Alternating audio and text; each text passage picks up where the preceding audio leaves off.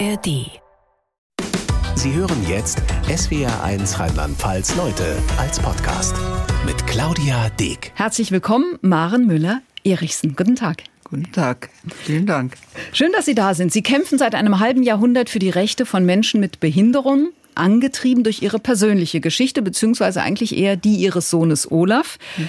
Olaf hatte das Down-Syndrom. Hat er gerne Radio gehört? Ja, hat er gerne. Ja, und er hat auch gerne äh, so diese Rockmusik gehört und hatte eine Band, Playback hieß das, und hatte mit seinem Freund hat er dann äh, auch Auftritte gehabt. Jetzt ist Olaf vor zwei Jahren im Zusammenhang mit Corona gestorben. Er wurde 45 Jahre alt.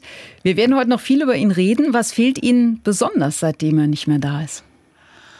Ja, die ich meine, er hat ja nicht bei mir mehr gewohnt. Er wohnte ja äh, in der Rosenhof Stiftung, die ich gegründet habe. Und das sind so ein Kilometer weg von mir. Und sonntags war ich immer bei ihm, habe ihn besucht und er sagte, hallo Mom. Und äh, dann haben wir uns unterhalten. Er hat äh, mir erzählt, was er gemacht hat. Aber wir haben uns auch zwischendrin immer getroffen, mal, mal beim Einkaufen, mal war ich mit, mal hat er gesagt, er macht es alleine. Und äh, dann haben wir doch, also und telefoniert hat er nicht so gerne. Also wenn okay, na gut, aber wenn man auch so nah beieinander wohnt, da kann ja, man sich ja auch ja. gegenseitig mal besuchen. Und welche Eigenschaft fehlt? Was hat ihn ausgemacht? Ja, die Nähe und die äh, Berührung auch. Also wir haben uns ja immer umarmt und äh, das hat er, glaube ich, auch genossen, aber ich auch. Ich wollte das auch immer gerne und das war immer ganz wichtig, dass wir das gemacht haben. Sie haben ein Buch geschrieben, Geliebte Kinder, die Widmung für Olaf und alle anderen Menschen mit Behinderung. Eigentlich wollten Sie es gerne mit ihm zusammenschreiben, richtig? Genau. Mhm. Und äh, das haben wir ja auch noch diskutiert. Er war ja fast drei Monate in der Intensivstation mit äh, dem Corona und äh, wir durften dann anfangs ja ihn nur am Fenster besuchen, später aber auch mit ihm sprechen in seinem Zimmer, eingepackt und äh, was dann so nötig war. Und dann haben wir ihm auch erzählt, ich bin immer mit Michael dahin gefahren. Das ist sein ähm, Bruder, also ihr älterer Sohn? Der, genau. Äh, ja, und dann hat er immer gesagt, ich will auch ein Buch schreiben. Hm. Und er hat ja auch äh, relativ viel geschrieben, per Hand. Blöckeweise habe ich jetzt da liegen und ich denke, ich muss jetzt auch mal dran gehen und mal gucken, was da alles ist. Vielleicht kann ich es ja dann noch mal äh, auch nutzen, um dann äh, das auch dann zu veröffentlichen. Sie tragen heute, nicht ungewöhnlich, eine farbenfrohe pinkfarbene Jacke. Wollten Sie schon immer auffallen? Ich weiß nicht, ob ich damit auffallen wollte, aber das ist so quasi meine Uniform, pink. Ich, wo ich bin und gehe, ich habe also mehrere pinke Jacken und äh, ist es vielleicht ja. aber auch gerade für Ihr Thema wichtig, dieses Auffallen? Ich meine, seit einem halben Jahrhundert sich zu engagieren für ja. Menschen mit Behinderung, oder? Ja, vielleicht ist es so. Also ich meine, äh, ich wird, mir wird nachgesagt, man sieht mich immer gleich und man findet mich gleich. Pink äh, wissen auch alle, äh, das äh, kann nur die Müller-Erichsen sein. Wir reden über den 30. August 1975 der Tag, der ihr Leben kolossal auf den Kopf gestellt hat, Olafs Geburt. Und in dem Buch zitieren Sie den Kinderarzt damals mit den Worten, Sie haben ein sehr schwer behindertes Kind zur Welt gebracht, einen Vollidioten. Zitat Ende. Als ich das gelesen habe, konnte ich es mir nicht vorstellen. Ja, das war aber in der Zeit, ich habe natürlich auch recherchiert und äh, geguckt, warum und so.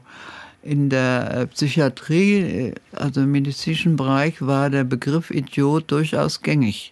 Hm. Die haben den genutzt, also für äh, Menschen, wo sie der Meinung waren, die sind kognitiv äh, äh, beeinträchtigt, äh, das waren eben die Idioten. Ich meine, vor der Nazizeit, in der Nazizeit waren es natürlich auch, aber auch später noch äh, war das für die der Begriff. Und ich habe dann auch manchmal hinterher gedacht, es war ein ganz junger Arzt, ein mhm. Kinderarzt, der das sagte, da habe ich gedacht, na, der wollte vielleicht jetzt mal Vorschein und wollte mal äh, nicht drumherum reden, sondern glasshart sagen, äh, was Sache ist. Das war vielleicht für den äh, einfach wichtig, aber ich habe auch immer wieder darüber nachgedacht, ob mich das beeinflusst hat. Natürlich hat mich das verunsichert. Mhm. Das ist klar. Und ich habe mich auch natürlich gefragt, wieso ich. Und ich habe da auch viel gebetet, weil ich gesagt, lieber Gott, was habe ich denn nur falsch gemacht? Aber es war nicht so, dass ich jetzt sagte, nee, jetzt das lehne ich ganz ab. Das äh, will ich nicht. Ich habe ihn ja dann nur kurz im Arm gehabt und dann haben die den Olaf ja in die Uniklinik gebracht, angeblich wegen seiner Gelbsucht. Und äh, dann habe ich ihn ja drei, vier Wochen gar nicht gesehen mhm. und mhm. auch gar nicht gefühlt. Ja, in dem Zusammenhang schreiben Sie ähm, in dem Buch, Sie waren erst aus Unwissenheit schockiert, dann von Liebe überwältigt. Das heißt, nach dieser Zeit, als Sie ihn dann zum ersten Mal so richtig im Arm hatten und ihn sehen konnten? ja, da war, der war gebrochen. Wie ich weiß, ich sehe mich noch, wie ich da, ich habe ihn dann ja in der Gießener Klinik abgeholt. Da war er inzwischen da liegen, strampelte genau wie der Michael und, und mhm. grenzte mich an. Und von dem Moment an war das einfach mein Sohn und äh, den ich auch liebte. Und ich war froh, dass ich ihn dann mit nach Hause genommen habe. Ja. Dabei stand im Raum, Olaf hätte auch in ein Heim kommen können. Sie wollten ihn aber zu Hause haben. Wie war da der Anfang? Ja, das, das war eigentlich überhaupt nicht so kompliziert. Mein Mann, der war da sehr unsicher und hatte ja auch schon eine Adresse in Wiesbaden äh, bekommen von der Klinik und hatte ja auch schon da angefragt hatte auch gesagt, ja, der kann, wir können ihn da hingeben. Aber das war für mich dann überhaupt kein, kein Thema mehr. Obwohl die ganze Familie sehr zurückhaltend war, mhm. würde ich mal sagen. Aber wie er dann zu Hause war und dann vor allen Dingen Michael sich auf ihn stürzte ne, und äh, total begeistert war, so einen kleinen Bruder zu haben, Sagen Sie ähm, nochmal, der Altersunterschied war zwei Jahre? Nee, ist nur ein Jahr, ein Jahr ne? etwas, genau. ja, ganz nah beieinander. Das heißt, bei den beiden war das dann auch Liebe auf den ersten Blick? Auf jeden Fall. Ne? Der äh, Michael hat sich da total äh, um ihn gekümmert und das ist eigentlich immer weiter so gewesen, dass die gemeinsam. Die haben natürlich auch viel Unsinn gemeinsam gemacht, gemeinsam gespielt. Wie sich das gehört auch, bei zwei Jungs. Das sind halt so zwei Jungs gewesen, aber die hielten zusammen wie Pech und Schäbel. Also das war wirklich, die waren, und das ist und, eigentlich auch immer so geblieben, ja. Und dann haben Sie wie man das so macht, eine Geburtsanzeige veröffentlicht genau. und darin öffentlich gemacht, dass Olaf das Down-Syndrom hat. Wie ja. hat das Umfeld reagiert? Gar nicht. Ja, also es stand auch nicht, äh, damals war das noch nicht üblich mit Down-Syndrom und Trisomie 21. Damals redet man von monkuliden Kindern. Mhm. Und äh, so stand es auch in der Anzeige, was ich heute total blöd finde, aber es war halt so. Und wir haben das an, verschickt äh, an die Verwandtschaft und auch, wir hatten auch viele Bekannte. Nur ein Ehepaar, die haben sich, glaube ich, ja, die haben sich gemeldet und einen großen Strauß Rosen geschickt. Aber alle anderen haben sich sehr zurückgehalten. Und haben, äh, ich denke mal, heutzutage, denke ich, es war auch Unsicherheit. Ne? Mhm. Warum, wie geht man jetzt mit um? Äh, wie, äh, was sagt man? Muss man Beiland sagen oder herzlichen Glückwunsch? Und was mich ja, das habe ich ja auch im Buch geschrieben, was mich ja dann auch äh, geärgert hat, ist ja keiner gekommen. Wir hatten dann auch immer wieder Gäste und hat gefragt, kann ich das Baby mal sehen? Das ist ja eigentlich normal. Ja, ja, ja klar, man will unbedingt das, war das Neugeborene sehen. Ja auch. Und ähm, wollte aber keiner. Und dann habe ich halt die Wiege einfach ins Wohnzimmer gestellt, äh, wo wir dann auch mit den Bekannten saßen. Und dann mussten die da reingucken. das äh, habe ich gedacht, ich werde es euch schon zeigen, dass ihr, äh, ja, und mit der Zeit, äh, ich meine, es war dann auch am Spielplatz und überall waren, habe ich gemerkt, dass die Mütter unsicher waren äh, mit mir. Die haben das dann immer gleich gemerkt oder nur ein bisschen reingeguckt in den Kinderwagen und aber ich habe dann gemerkt, dass wenn ich angefangen habe zu reden, äh, dann war irgendwie so der Mann gebrochen. Dann haben viele Eltern auch auf einmal gefragt und, und wir hatten auch ja hm. Zuwendung äh, irgendwie auch signalisiert. Also so dass ich auch heute den jungen Eltern äh, auch immer sage, ihr müsst anfangen mhm. zu reden. Mhm. Mhm. Und dann äh, geht es auch weiter. Dann kommen die anderen, verlieren auch die, die Unsicherheit. Ja. Ich würde gerne noch mal bei Olafs Geburt bleiben, ja, weil das eine war ja Olaf, der auf die Welt gekommen ist. Und das andere war ein Teil ihrer Geschichte, der mich natürlich erst recht als Frau geschockt hat. Olaf kam als geplanter Kaiserschnitt zur Welt und sie wurden ohne ihre Zustimmung sterilisiert. 1975. Die Idee dahinter, es sollte ja offen, war offenbar die Idee, es sollte nicht mehr Menschen mit Behinderung geben. Ja. Die Gefahr, sage ich in Anführungsstrichen, ja. stand also im Raum. Ihr Mann hatte die Zustimmung gegeben, wie Sie ja. zwei Jahre später erfahren haben. Ja. Ja, das war, lag sicher auch daran, dass er hatte natürlich da aber auch keine Idee äh, oder überhaupt nicht drüber nachgedacht, dass das Kind behindert sein könnte. Und er war total geschockt äh, und sicherlich auch sehr verunsichert. Und der Arzt muss ihn ja dann angerufen haben. Mhm. Da lag ich ja noch auf dem OP und hat das wohl vorgeschlagen, wie ich jetzt gehört habe von manchen, weil ich werde da viel drauf angesprochen. Äh, das glaube ich. Geschichte. Äh, ist das einigen Frauen so gegangen, mhm. dass sie also sterilisiert wurden, zumal es, wenn es ein Kaiserschnitt war. Da habe ich dann äh, irgendwie gedacht, also das, äh, also ich habe es ja dann, also selber habe ich es ja erst erfahren, man hat mir das ja nicht gesagt gleich, ne? Sondern Sie haben es dann erfahren, als Sie selber gerne noch ein drittes Kind ja, wollten. Ja, ich hatte irgendwie, ich bin ja so ein bisschen wie eine Glucke und will immer, immer äh, mich um vieles kümmern und dann habe ich meine Geschwister, mein älterer Bruder, der hat äh, vier Kinder. Und ich gedacht, naja, warum denn nicht? Obwohl das Verhältnis zu meinem Mann war schon angeknackst. Mhm. Ne? Also das äh, war so, aber im Sinne der Kinder haben wir halt weiter Familie gemacht. Aber wie gesagt, ich war ja dann in der Klinik und habe dann nachgefragt und dann haben die mir erst das erzählt. Ja. Mhm. Mhm dass ich gar nicht nochmal äh, schwanger werden könnte. Das heißt eigentlich, wenn ich so persönlich fragen darf, ich meine, ich stelle mir das als Paar vor, dann war es der zweite Knacks. Ja, sicher. Also ich werde auch heute, äh, selbst der Michel hat mich äh, gefragt, der wusste das auch nicht, hat das auch erst gelesen, hat gesagt, warum hast du dich dann nicht scheiden lassen, warum bist du dann nicht äh, abgehauen? Ne? Und mhm. dann habe ich schon ihm gesagt, ja, wo soll ich denn hin? Wie sollte ich das dann alles organisieren? Wie, wie sollte das dann funktionieren? Und ähm, deswegen äh, kam das dann ja auch äh, gar nicht dazu. Und mit der Zeit hat sich das ja auch so eingespielt. Äh, mein Mann hat dann ja schon auch den Olaf angenommen und der Olaf hat ihn ja auch sehr geliebt. Der hat ihn ja auch sehr angenommen, äh, so als Papa oder Dad, hat er immer zu ihm gesagt. Wie hat er das geschafft? Weil am Ende muss es ja Olafs Charme gewesen sein, der ihren Mann geknackt hat, oder? Ja.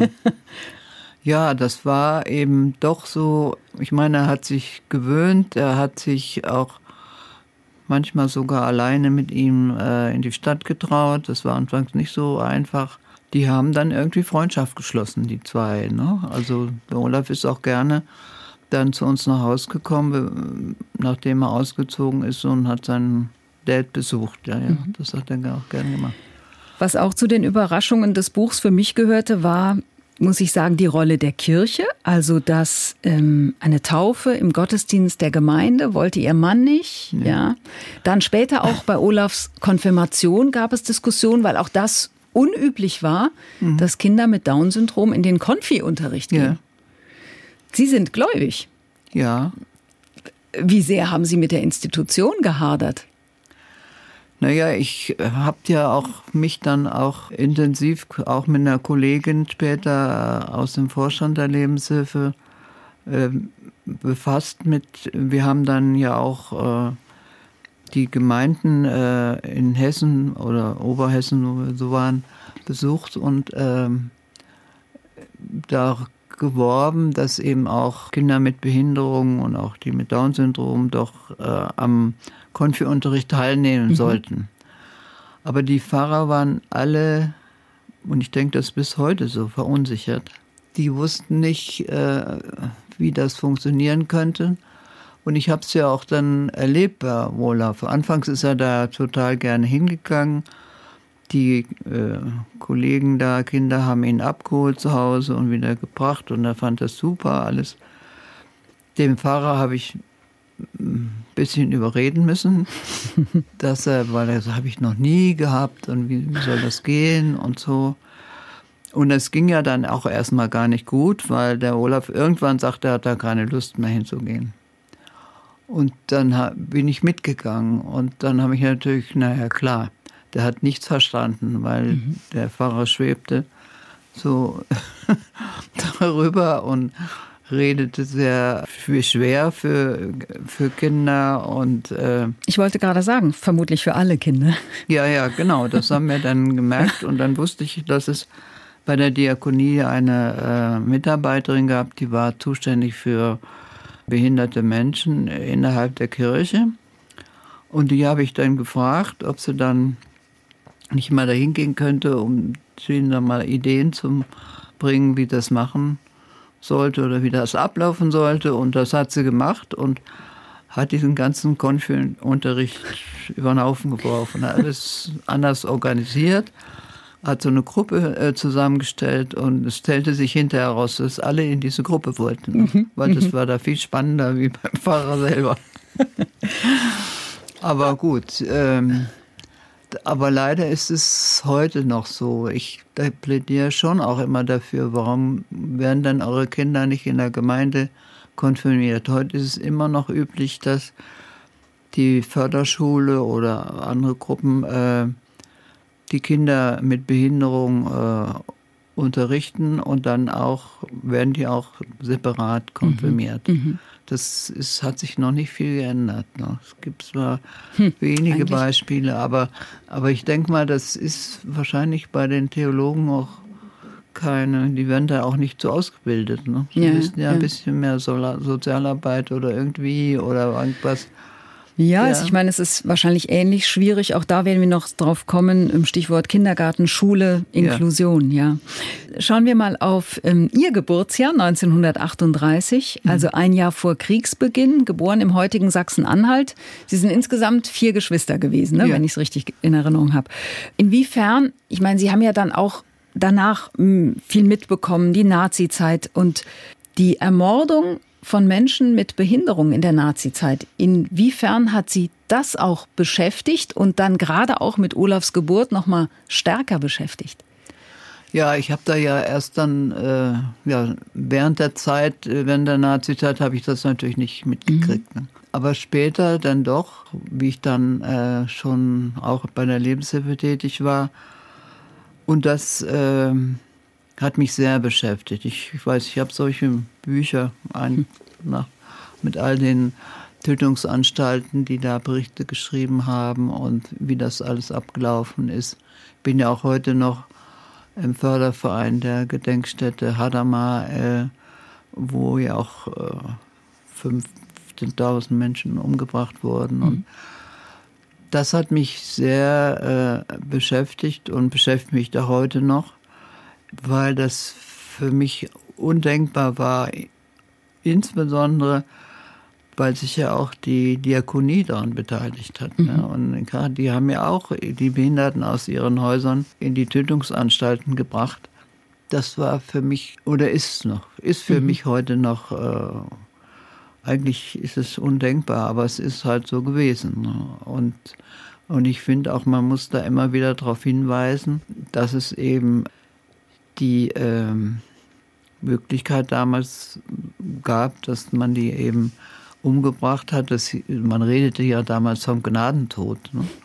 Das äh, hat der Olaf auch entdeckt. Der war ja oft mal mit mir in Hadamar und war da in der Ausstellung und hat dann auch dort alles sich genau angeguckt, hat auch alles begriffen und hat dann irgendwann erzählt, weißt du Mutti, da war nur ein einziger Brief von einer Mutter, die traurig war, hm. dass ihre Tochter da gestorben ist.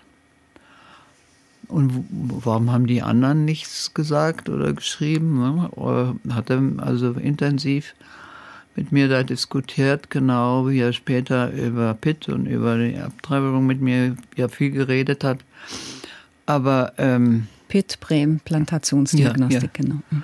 Ich denke, wir wissen ja, dass die Anstalten und die Kirchen auch jetzt, manche, die da noch nicht die Aufarbeitung gemacht haben, äh, auch dabei sind, das zu machen. Aber viele haben da auch das aufgearbeitet und sind auch dabei, äh, darüber öffentlich auch mhm. zu diskutieren und äh, das anerkennen das auch an, dass das so war, aber dass das halt nie wieder vorkommen darf. Ne? Sie zitieren in Ihrem Buch den früheren Bundespräsidenten Richard von Weizsäcker. Es ist normal, verschieden zu sein. Ja. Das ist ja auch so Ihre Überschrift, sage ja. ich mal. Ne? Da ja. setzen Sie sich Ihr Leben lang für ein und schildern auch Ihre Erinnerung an den ersten Schwarzen, dem Sie begegnet sind. Ein US-Amerikaner, der Ihnen Schokolade geschenkt hat. Das heißt, egal, Menschen mit Behinderungen, ähm, sexuelle Neigungen, ähm, mhm. Hautfarbe, die Vielfalt macht ja. es aus. Jetzt erleben wir ja gerade heute oftmals so ein Erregungspotenzial, sicherlich auch befördert durch soziale Netzwerke, mhm. Internet und so. Greifen Sie sich da manchmal an den Kopf? Also ich meine, das muss Sie doch umtreiben, wenn Sie merken, dass sich jemand aufregt, weil ein männlich aussehender Mensch vielleicht lackierte Fingernägel hat. Na mhm. und? Ist, ja, äh, Sie runzeln die Stirn. leider immer noch Menschen, die das einfach nicht akzeptieren wollen und immer noch wollen, das muss so bleiben, wie es war und wie es äh, und soll sich nicht verändern und die sich aufregen über verschiedene Haarfarben oder weiß der Himmel was. Das ist ziemlich schlimm, finde ich. Und mhm. da äh, weiß ich, habe ich auch nicht das äh, große Rezept, wie sich das verändern kann. Vielleicht, wenn so eine, die neue Generation, die Jüngeren, dann mal heranwachsen und die diejenigen, die immer meckern, äh, vielleicht nicht mehr da sind, dass es besser wird, kann ich nur hoffen. Ja. kann ich nur hoffen. Seit 1979 engagieren Sie sich in der Lebenshilfe. Die Organisation will die Lebensqualität und Teilhabe von Menschen mit Behinderung verbessern. Ihr Engagement war nicht immer einfach. Dreifachbelastung, ja, also die Kinder, der Unijob, Lebenshilfevorstand. Und dann haben Sie sich irgendwann von dem Job verabschiedet und sich völlig auf die Lebenshilfe ja. konzentriert. Genau, weil äh, also mir wurde ja anfangs, ich habe ja auch ein bisschen gezögert. Ich, ich sollte ja den Vorsitz übernehmen und die El anderen Eltern hatten alle Posten schon belegt, bloß den Vorsitz nicht. Und mich kannten ja einige Eltern über so einen äh, Kurs in der Volkshochschule. Ja, gut. Irgendwann habe ich dann Ja gesagt. Also so ein bisschen wie wenn Elternbeirat gewählt wird in der Schule. Das will dann auch niemand machen und irgendwann muss sich jemand breitschlagen lassen. Ja, ja genau. Naja, und dann hat man mir gesagt, ja, jetzt, ich hätte da gar nicht so viel zu tun und es wäre ja alles nicht so viel und so. Aber dann habe ich mich natürlich auch befasst mit den ganzen äh, Notwendigkeiten, die man anbieten muss für Eltern, für Menschen mit Behinderung. Habe auch da viel gelesen und habe auch an der Uni gehört, Vorträge und so, um mich so ein bisschen da reinzudenken. Dann kam ganz schnell, also das Erste, was wir machen mussten, war eine große Werkstatt neu bauen. Das war schon alles mhm. geplant. Mhm. Aber eben noch nicht in Gange. Und das war dann das erste große Bauwerk. Ja, und dann kam eins nach dem anderen. Dann erstens war mir ganz wichtig, eine Frühförderung äh, einzurichten. Das habe ich dann gelesen bei der Bundesvereinigung, da gab es schon Konzepte und so. Aber fangen wir mal mit der Frühförderung an, also gerade mit, den, mit dem Kindergartenalter. Ich meine, Sie wollten ja Olaf nicht in den Sonderkindergarten der Lebenshilfe nee. schicken, sondern er sollte in einen anderen Kindergarten ja. gehen, mit Michael zusammen. Ja. Ich meine, es ist ja auch ein bisschen kurios. Sie rücken an die Spitze der Lebenshilfe und der Sohn geht aber gar nicht in den Kindergarten der Lebenshilfe. Ja, das haben mir, glaube ich, auch einige Eltern übel genommen. Mhm. Oder die fanden es vielleicht nicht angepasst. Aber es für mich war, also ich kann, lernte ja den Kindergarten kennen in der Lebenshilfe. Die hatten also ein, als sie anfingen, einen Kindergarten, einen Sonderkindergarten und eine Werkstatt. Und in den Sonderkindergarten, das war damals das Konzept, da mussten die Kinder, äh, ich habe ja immer gesagt, steril ist das alles da, sich brav an den Tisch sitzen und erst dann durften sie was trinken und hatten natürlich einen schönen Spielplatz, Spielplatz draußen. Aber äh, es war überhaupt alles, die Wände waren weiß, die Tische mhm. waren weiß, das war alles. Ja, und dann hieß es ja, die dürfen sich nicht ablenken, wenn die zum Beispiel lernen sollen, eine Schleife zu machen oder irgend mhm. sowas. Und, ähm, und ich fand das schrecklich dann habe ich ja erlebt, dass Olaf in, dem, in der Zeit, wo wir da wohnten, ganz viele Kinder in seinem Alter kennenlernte und auch da völlig integriert waren. Die haben mit ihm zusammen gespielt, er war bei allen Geburtstagen dabei und äh, dann habe ich gedacht, nee, also in, das geht ja überhaupt nicht. Und dann habe ich ja mit bisschen äh, Druck erreicht, dass er dann auch in den Kindergarten mhm. gehen konnte, wo der Michael schon drin war, dann ein Jahr. Das war auch erst nicht ganz einfach, weil es gab damals noch kein Konzept. Heute haben wir ja verschiedene Konzepte für die Inklusion im Kindergarten und Aber das wüsste ich gerne von Ihnen. Die Konzepte liegen heute auf dem Tisch, aber werden sie auch richtig mit Leben gefüllt in Ihren Augen? Also natürlich gibt es Leuchtturmbeispiele, wo es hervorragend funktioniert. Aber wenn wir dann noch gerade weiter gucken auf die Schule, da erscheinen mir doch einige überfordert. Ja, in der Schule schon. Mhm. In Kindergärten denke ich mal. Also in Hessen ist ja so, dass es gibt keinen Sonderkindergarten mehr. Die sind mhm. alle umgewidmet in integrative Kindergärten, sodass auch schwerstbehinderte Kinder Kontakt haben mit nicht behinderten Kindern.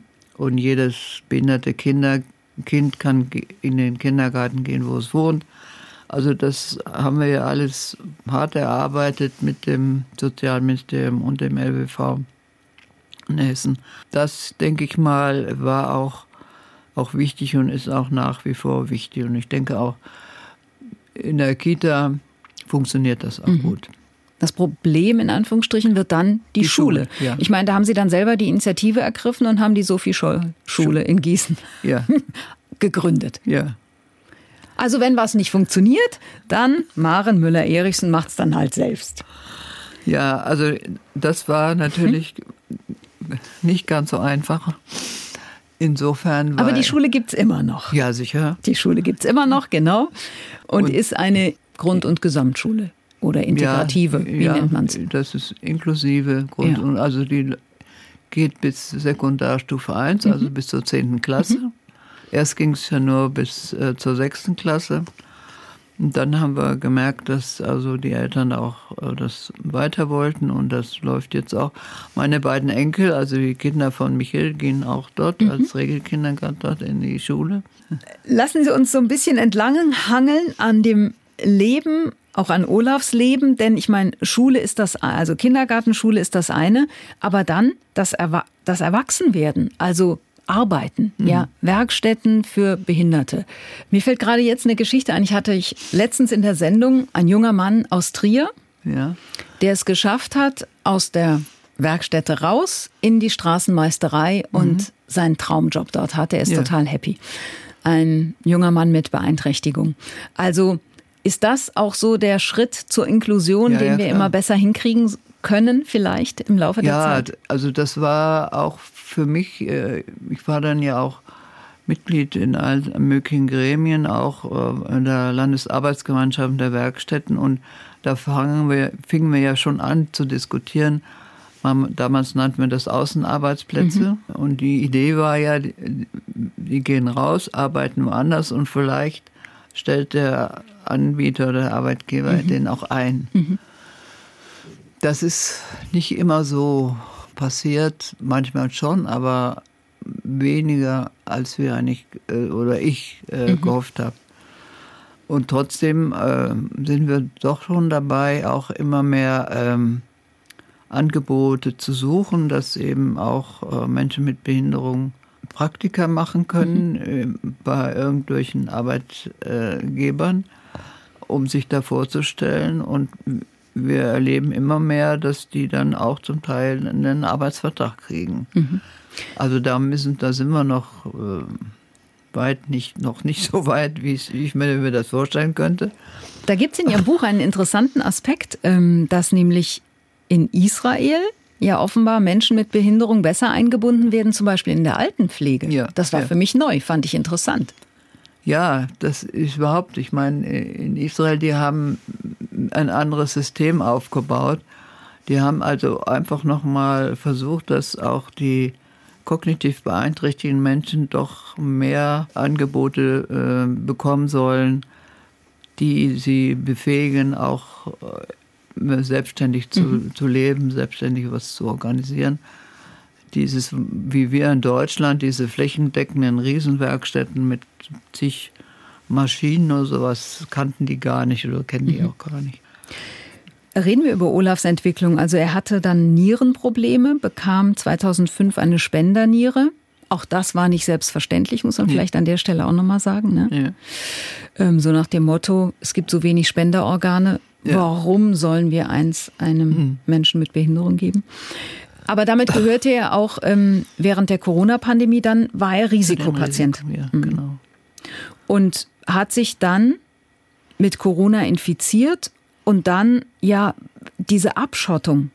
Das muss doch, Sie haben vorhin gesagt, Sie haben sich ganz oft in den Arm genommen, diese Körperlichkeit, mhm. die auch fehlt. Das muss ja furchtbar gewesen sein. Ja, das, das war es auch. Obwohl ähm, ich hatte nicht den Eindruck, dass der Olaf in der Klinik liegt und jammert.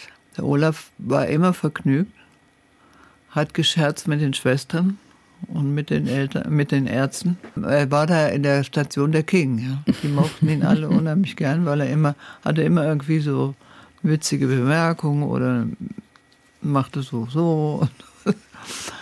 Das war für mich schon wichtig, das zu spüren, ne? mhm. dass er da mhm. also auch sich jetzt nicht total unwohl fühlt. Ne? Und es war natürlich auch dann äh, gut, dass wir dann auch bald mal ihn besuchen durften in den ganzen Klamotten, die man da ankriegte. Also volle Montur, ja. Ja, ja, ja. Da hatte ich auch nur die Möglichkeit, äh, ihn zu streicheln oder ich konnte ihn nicht so mhm. richtig in den Arm nehmen, weil er war überall angeschlossen an Schläuchen und sonst was alles. Mhm. Aber so die Verbindung, die war schon äh, so sehr eng. Ne? Also wir waren mhm. ja dann jeden Tag mhm. äh, bei ihm und ähm, er hat auch jeden Tag gewartet und da seid ihr ja endlich und so immer gesagt. er hatte schon immer noch äh, so die Hoffnung, dass es wieder besser mhm. wird. Er hatte auch Pläne.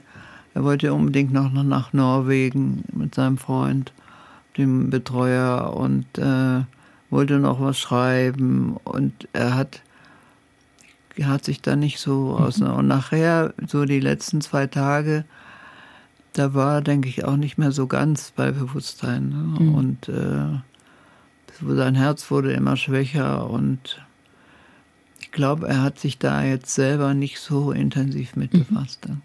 Warum wollte er nach Norwegen? Ja, er war ja, er wollte nur noch in die nordischen Länder. Also war mhm. ja mit seinem Betreuer in Schweden, in Irland, in Schottland und England. Und dann hat er gesagt, er muss noch nach Norwegen, weil da der König auch Olaf hieß. Da musste er noch hin. Das war schon auch irgendwie geplant, ja. Mhm. Ähm, Sie haben sich, wir haben darüber gesprochen, sehr früh ehrenamtlich und politisch engagiert, politisch in der CDU. In Ihrem Buch schreiben Sie, das hat durchaus zu Irritationen ja. geführt, so nach dem Motto, warum ist sie eigentlich in der CDU? Ja. Warum? Ich war, das lag in der Familie. mein Vater war in der CDU, mein Bruder war in der CDU und ich war da schon lange auch, ja, ging gar nicht anders so quasi. Mhm. Ne? Und ich meine, es hat Ihnen insofern nicht geschadet, weil Hessens Ministerpräsident Bouffier, CDU, ja. hat Sie zur Landesbeauftragten für Menschen mit Behinderung gemacht. Ja. Wie, wie wichtig war Ihnen das? Ja, das war mir schon sehr wichtig und vor allen Dingen muss ich sagen, auch im Nachhinein, da hat sich mein Blick nochmal erweitert weil ich hatte dann auch Kontakt und äh, hörte mehr auch von Menschen, die man halt so Schwerstbehinderte nennt, die also ein Handicap haben und die auch einen Job suchen, die auch eigentlich auf normalen Arbeitsplätzen arbeiten können. Mhm. Die habe ich da kennengelernt, also viele auch mit Sinnesbehinderung, Körperbehinderung und eben auch äh, die Programme von der Staatskanzlei und, und von, von der Regierung, um diese Menschen auch in Jobs zu bringen. Ja. Äh, und das fand ich schon auch, auch spannend. Und, und dann haben wir uns ja als Landesbeauftragte einmal im Jahr mit den ganzen anderen Landesbeauftragten mhm. getroffen. War auch immer total spannend, was die so machen und was diese, weil ja auch manchmal die Länder unterschiedliche Gesetze äh, haben und so. Das das hat schon mal nochmal äh, meinen Blick so ein bisschen erweitert, ja. Gut. Und und über allem ja schon auch so die Frage, die Sie beschäftigt, wenn ich das richtig verstanden habe, ähm, nach die Frage nach der Gesellschaft, in der wir leben ja. wollen. Ja, also quasi eine Gesellschaft der Perfekten, der Leistungsträger. Ähm, das ist für Sie der Albtraum. Ja. Und da gehen Sie dann auch so weit, dass Sie sagen, Sie haben in all den Jahren keinen Menschen mit Behinderung getroffen, der gesagt hätte, ach, wäre ich doch bloß nicht geboren. Nee. Und deshalb sagen Sie eigentlich schwierig, dass so viele mögliche Menschen mit Behinderung abgetrieben werden. Ja. Das treibt Sie um, das Thema. Ja. Das heißt aber, ich vermute, dass es da auch viele Diskussionen gab zwischen Ihnen und Frauen, weil das Selbstbestimmungsrecht der Frau auf der einen Seite ja. und das Selbstbestimmungsrecht, das es nicht haben kann, des ungeborenen Kindes auf der anderen. Ja, ja, klar. Wie, wie kommen Sie da klar mit diesem Spagat? Entschuldigung.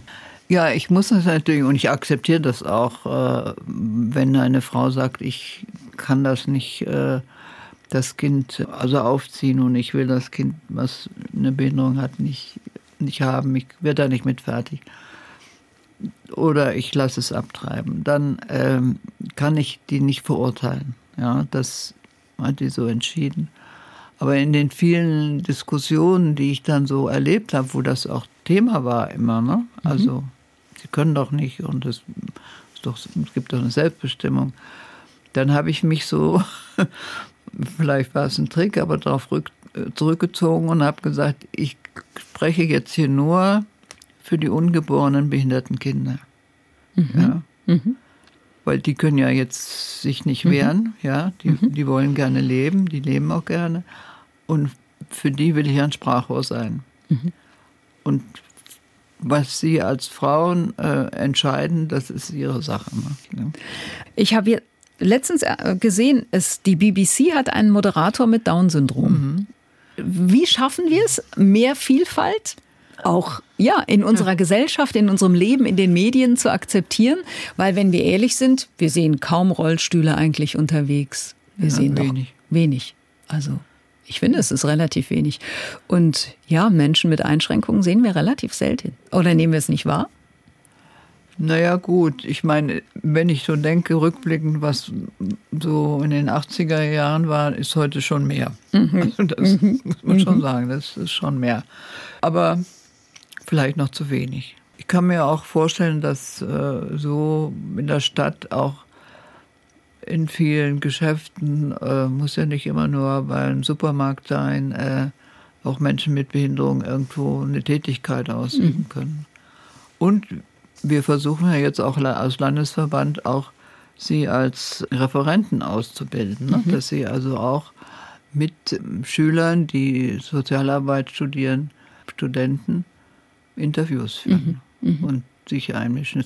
Es gab ja auch mal diese Story von einem Menschen mit Down-Syndrom, der studiert hat. Mhm. Ich glaube, in Spanien war das ja. Äh, Olaf wollte das ja auch. Ne? Mhm. Der wollte ja auch unbedingt äh, Zoologie studieren. Ne? Und dann habe ich gesagt, ja, dann musst du noch Abi machen, noch in die Schule. Dann gehe ich ihm noch in die Schule. Olaf war Ihr Kompass und Lehrer, schreiben ja. Sie, ein besonderer Mensch. Können Sie über ihn andere Menschen animieren, einfach offen zu sein? Ist es das vielleicht auch, oder? Ja, ich, ich hoffe, dass viele das Buch lesen mhm. und dann das auch verinnerlichen. Mhm. Aber leider ist es ja heute oft so, dass äh, viele Menschen sich nicht so die Zeit nehmen und äh, vielleicht auch mal überlegen, wie könnten wir oder mehr Kontakt haben zu Menschen mit mhm. Behinderung, mit Beeinträchtigung. Da könnte ich mir schon noch so einiges vorstellen, was man besser machen kann oder erweitern kann. Vielleicht so. Frau Müller-Erichsen, wir sind am Ende dieser Sendung. Wir haben es eingangs gesagt, es ist auch nicht zu übersehen. Sie mögen Pink, Sie mögen hm. Rosen. Es gibt immer ein kleines Geschenk am Ende der Sendung. Ich dachte, Sie haben vermutlich den Garten voller Rosen. Deshalb, jetzt muss ich mal hier ein bisschen hinter mich greifen. Ich muss mal gucken, ob mein Kabel hier reicht. Ah, nee, Moment. Sie haben bestimmt ganz viele Rosen und dann ja. dachte ich, eine pinkfarbene Hortensie. Ach, Wie das ist aber schön. Mal damit? Ach, das ist aber schön. Ich habe jetzt schon neulich gedacht, ich muss mir jetzt auch mal, weil eben, ich bin ja auch so ein Typ aus dem Norddeutschen, da gibt es ja immer sehr viele Hortensien. Ah. Und da äh, ja, dann habe ich gesagt, ich muss mir jetzt mal wieder eine Hortensie besorgen. Sehen Sie, dann ist das doch ein kleiner Anfang. Und das hier als Erinnerung ähm, an Wiesbaden, als Sie Landesbeauftragte waren und überhaupt ja Hessen, eine Kochbrunnensalzseife. Danke Ihnen. Ich danke auch. Hat mir auch Spaß gemacht. Dankeschön. Dankeschön. SWR1 Rheinland-Pfalz. Leute, jede Woche neu. Auf swr1.de, in der SWR1-App und überall, wo es Podcasts gibt.